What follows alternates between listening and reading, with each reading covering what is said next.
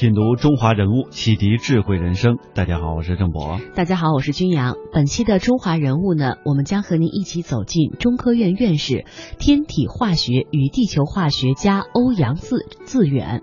欧阳自远是我国天体化学学科的开创者，月球探测计划的首席科学家，被誉为“嫦娥之父”。他从学地质学开始，到从事地下核爆研究，再到主持月球探测计划。几乎每一个研究领域都切合国家时代所需。他一生成就卓著，却极少在大众媒体露面。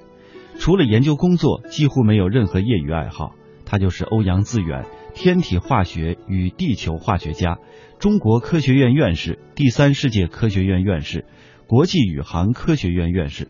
今天的节目，我们听他来讲述嫦娥计划那些惊心动魄也不为人知的故事，以及他自己的低调人生。二零零七年十月二十四日，在西昌卫星发射中心，一颗以月球轨道为目标的卫星在这里成功发射升空，开始了中国人的探月之旅，也揭开了中国探月计划的序幕。这个探月计划借用了一个在中国家喻户晓的神话的名字，被称为是嫦娥工程。二零零七年十一月二十六日九时四十分许，中国国家航天局正式公布嫦娥一号卫星传回并制作完成的第一幅月面图像。这幅用五百多轨数据拼合制作的图片，其完整度在全球的探月成果当中绝对领先。图片静寂无声。梦想已越千年，欧阳自远讲述了嫦娥工程鲜为人知的幕后故事。所以大家觉得全中华民族最熟悉的一个故事是嫦娥奔月，这也是中华民族的一种夙愿。第二，也反映了中国的文化。据说我们国家呃领导人说那是很早以前，我们早就有人在上头了。我们现在要想办法把它接下来，所以我觉得都寓意了很多的浪漫的神话的色彩。我觉得我们应该取这个名字更好，所以取名为嫦娥。为了这个梦想奋斗了一辈子的总指挥栾恩杰、总设计师孙家栋、首席科学家欧阳自远，情不自禁地拥抱到了一起。我觉得这是大家的期盼。绕起来了，绕起来了。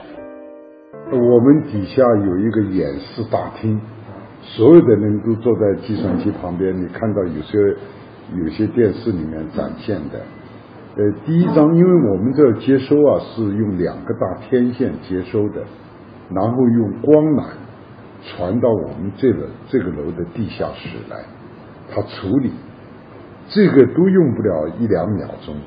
最后就在我们大厅里面把这个他拍到的实际情况，他是一边飞一边拍照一边往下传，我们就看到这个整个的图像就连续的展现出来，真漂亮，一个一个坑，一个一个，因为这是我们中国人第一次看到自己的相机拍的月亮，你从来没有过的，而且是如此的清晰，而且特别感到亲切。亲切，特别感到，哎呀，这是我们中国人自己的，也很珍惜，所以由衷的高兴。那个时候，大家也是相互拥抱啊，变成月亮的一个卫星，绕着月亮在转。那么以后，我们就慢慢的收拾它，让它调整位置，调整姿态，然后命令它打开相机，把所有的工作做好。好，命令它拍照。一命令拍照以后，指令一下，当时屏幕上全黑呀。当时心里面也提心吊胆，为什么？因为你发的指令传到那儿去要一秒多钟，他拍到的图像传回来还要一秒多钟，大概不到三秒钟，你是全黑的。结果不到三秒钟，啪一下图像出来。所以这个是感到很振奋的，呃，非常非常振奋。这张图目前是全世界最完整的唯一的一张月球图，它的比例尺这个小了一点，是二百五十万分之一，完全符合测绘的要求。而这个呢，我们出了一本这个图集，这本图集呢也是要发送给呃这个全国和世界来来应用的。所以这张图展示了我们的成果，同时使我们更多的认识到月球的真实的面貌。呃，不然的话，我们还真的不全。呃，当然，人家也可以大致把几次飞的都把它拼起来。呃，也不是说没有这种图，但是不是一次全面完成的。人物穿越时空，人生启迪智慧，人文润泽心灵，人性彰显力量。香港之声，中华人物，为你细数那些被历史记住的名字。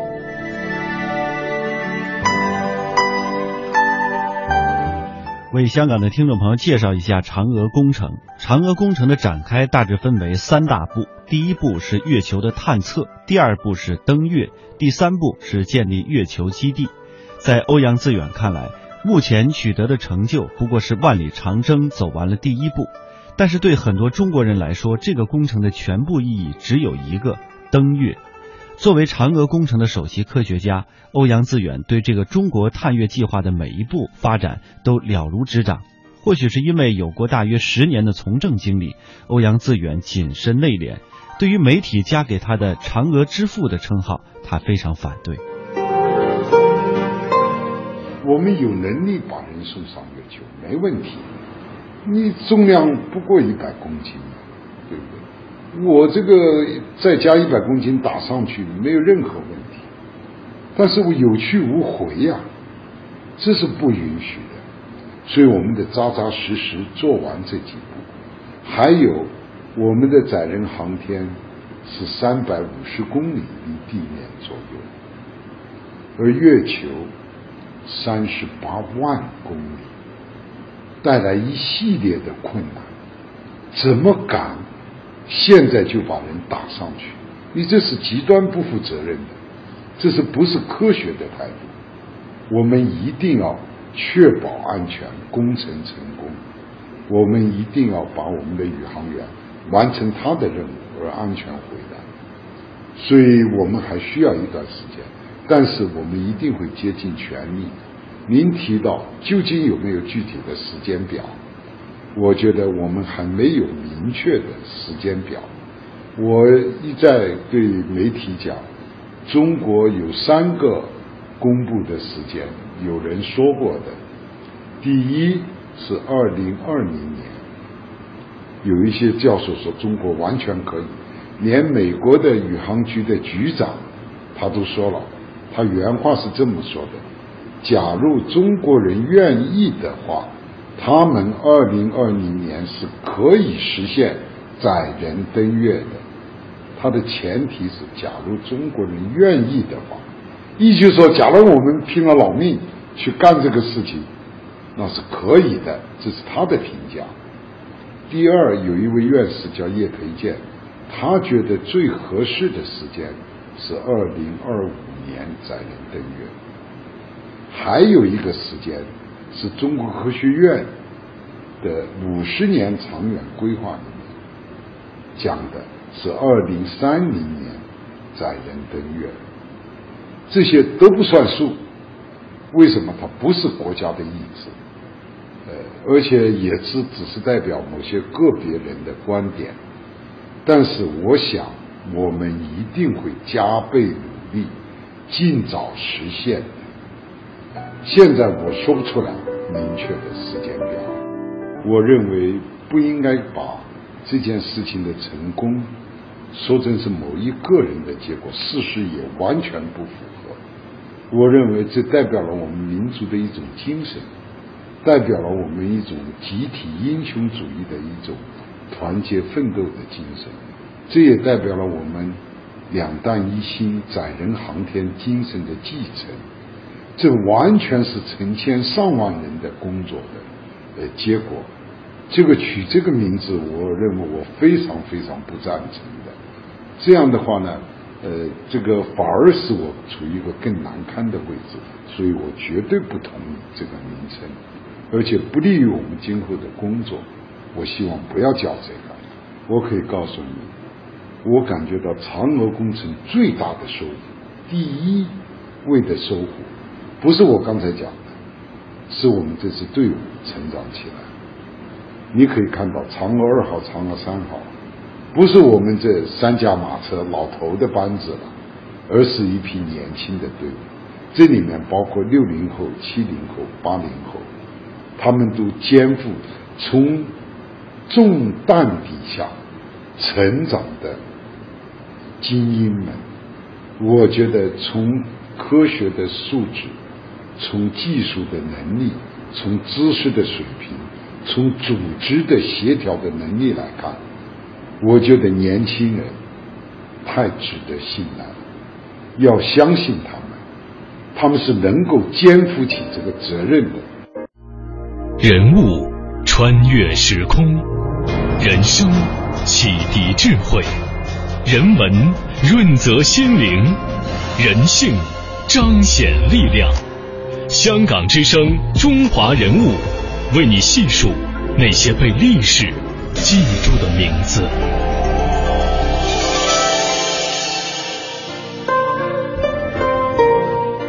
欧阳自远院士，他出生在人杰地灵、钟灵毓秀的江西吉安。巍峨雄伟的井冈山，苍松翠竹，山泉清澈，大自然鬼斧神工的创造，对童年时代的他产生过深刻的影响。江西吉安是欧阳修、文天祥的故乡，那里的一方水土哺育了童年的他。他的祖父、父亲、叔叔一家人都是以开药房为生的。当时爱国的祖父在战乱年间卖过不少稀缺的药给红军，父亲为此顶替去坐过牢。抗战胜利之后，父母迁移到了永新县，家族药房九州药房在县城当时很有名气。作为家中的独子，父母从一开始就为他设计了从医的道路。但是有着强烈求知欲和好奇心的欧阳自远，从小就对天象很痴迷，脑子里全都是琢磨不透的问题：太阳为什么能够长久不息地照射大地？月亮为什么如此的晶莹？什么时候人类能够跳出地球看地球？遥远的太空究竟有什么？欧阳自远的求学之路非常的顺利。从小学到中学，成绩一直十分的优异。而当他一九五二年中学毕业的时候，恰好迎来新中国第一次全国统考，而欧阳自远也面临着第一次人生发展方向的选择。那是一九三五年，我我母亲怀我大约到阴历十月初九的时候，呃，临产了，但是很长的时间都出不来。最后呢，是助产士用钳子把我夹出来的。我舅舅呢，刚好在隔壁的屋子里面，呃，念书。他念到《论语》那里面有一句话，叫“有朋自远方来”。所以他说：“哎呀，这孩子来到这世界上如此的艰难，他是来得很远很远，所以就给我取名叫自远。”我的父母只生我一个，呃，也没有兄弟，没姐妹，呃，所以一直就是一个人，但也没什么特殊的宠爱，所以从小我是我叔叔教我呃认字的，呃，以后上小学了，受了一点正规的教育。这个我们家庭本来也就是呃是这么一种背景，但是父母总是希望我。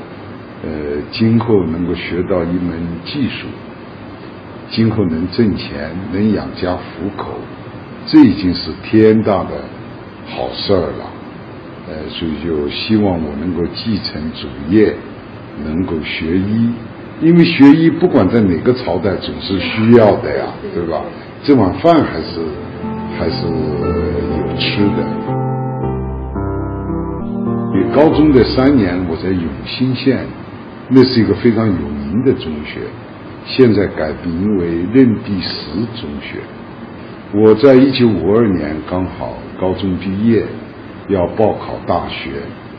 一九五二年，我们全国实现了第一次全国统考，但是刚刚建国不久，刚刚三年的时间，我们国家百废待兴，我们国家当时提出来要建设一个工业化的家，呃，尤其是重工业，一定要使我们国家富强起来。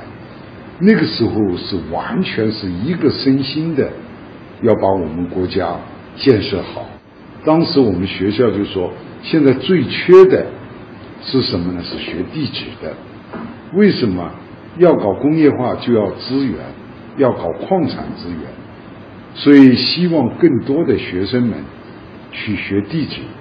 所以当时这个口号很豪迈，就是唤醒沉睡的高山，向祖国献出宝藏。年轻人啊，很受鼓舞啊。对了，学什么一样？第一个志愿，呃，报考地址。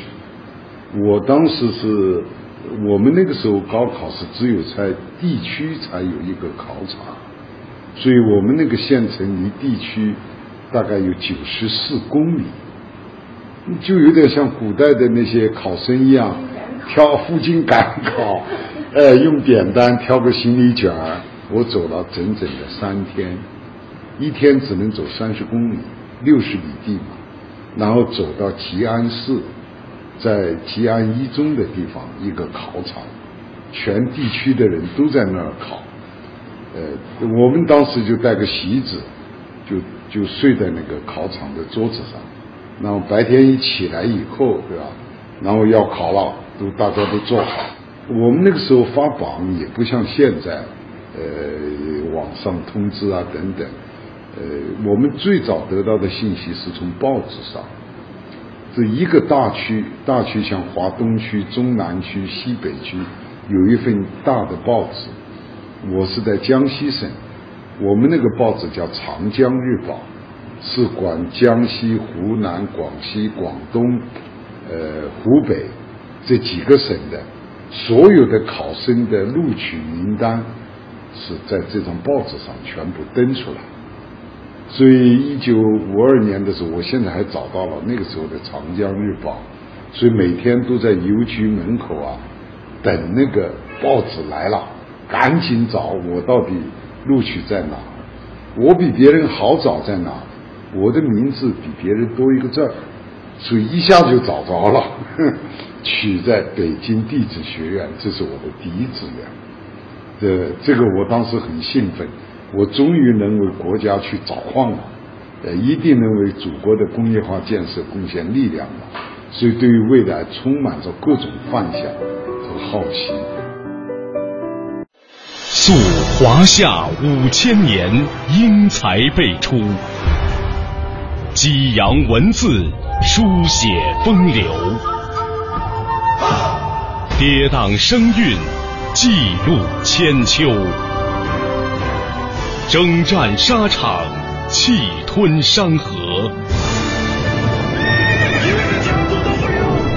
这里是香港之声，中华人物。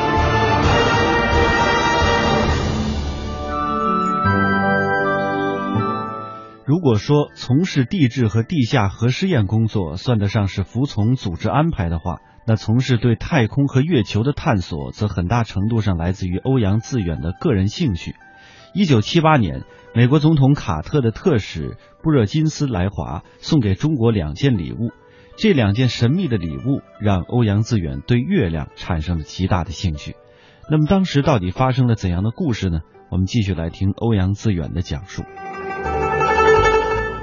恰好一九七八年，美国的卡特总统派了他的安全事务顾问叫布热津斯基。到中国来访问，送给中央政府两件礼品。一个礼品是一面中华人民共和国的国旗，大概就是这么大。他说：“这是我们的宇航员带到月亮上给你带回来的中国的国旗。”第二件礼品送了一块石头，说这是月亮上的石头。所以后来接受这礼品是华国锋主席，当时。他接受这礼品以后，他就问：“这个这个月亮上的石头怎么能说这是月亮上？谁能够把它鉴定一下？”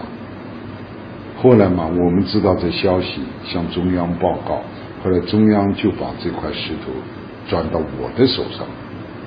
是一九七八年，我们花了半年的时间，组织全国的力量来研究这块石头。其实打开来一看，只有一克黄豆大小，因为它表面做了一个凸透镜，你一看放大，好大哟，这么大。其实打开来只有黄豆大。我当时决定用一半大概绿豆大小做研究。后来发表了十几篇文章，这是全国大家共同做的。那么研究的非常好，他们也不得不觉得中国人还是有办法搞清楚了，认为这块石头是阿波罗十七采的，是哪一块样品，那么是在哪儿采的，这些都搞清楚了，它的科学上的东西也闹清楚了，还剩下一个绿豆大小的，怎么办呢？我送给了北京天文馆。现在还在展出，这是月亮上的石头，所以慢慢慢对月亮有感情了。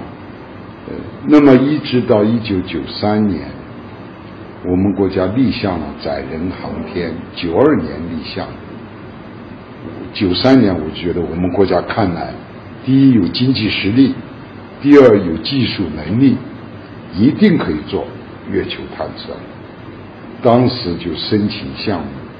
叫做中国月球探测的必要性与可行性研究，哎，国家批准了，让我们做。做完了以后呢，呃，做得很好，要鉴定啊，要审查啊。说你们再做，做发展战略和长远规划，你得定一个长远的规划。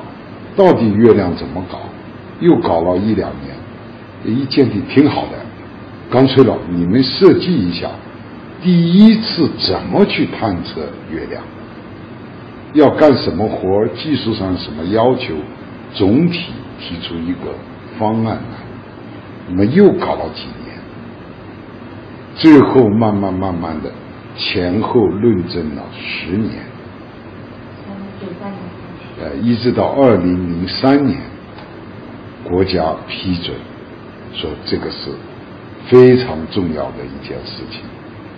二零零四年，呃，这个大年初二，温家宝总理亲自批准，还有中央很多首长，所以这样的话，月球就立项了。所以二零零四年立项，到二零零七年，我们的嫦娥一号上天，三年多时间，非常快。究竟最后花多少钱呢？我一再说十四亿人民币。恰好北京市修两公里地铁的钱，我们可以到月亮去一次。这都实现了，已都已经全部实现了。最后，我觉得这是大家全国的通力合作，最后完成了嫦娥一号的使命。现在获得的结果应该说圆满成功了。一个搞科学的人，一辈子的研究工作几乎从来没有被中断过。这是一件非常幸运的事情。欧阳自远的幸运，与其说是他个人的幸运，不如说是国家的幸运。他的目标是在八十岁以前把探月工程三期和以后的载人登月都设计好。他说：“这是我的责任，我要尽自己的能力做好这件事情。除非老天格外的施恩，我很难看到中国人登上月球的那一刻了。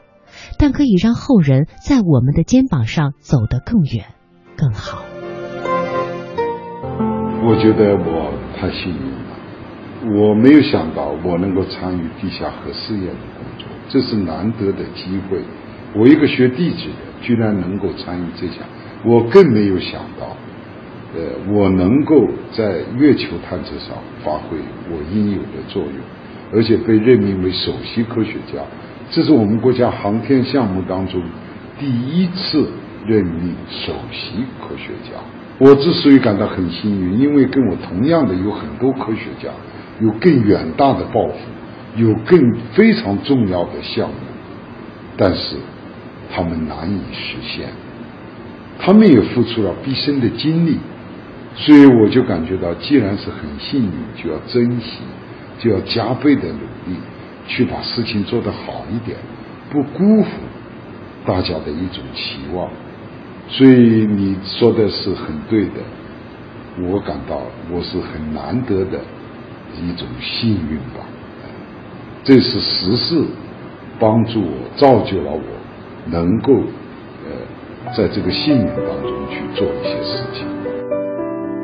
呃，我确实是一九三五年阴历十月初九出生，又要进入八零后了，是吧？我我觉得我只要自己能够有有力量，呃，脑白花清醒的话，我还会接着干的。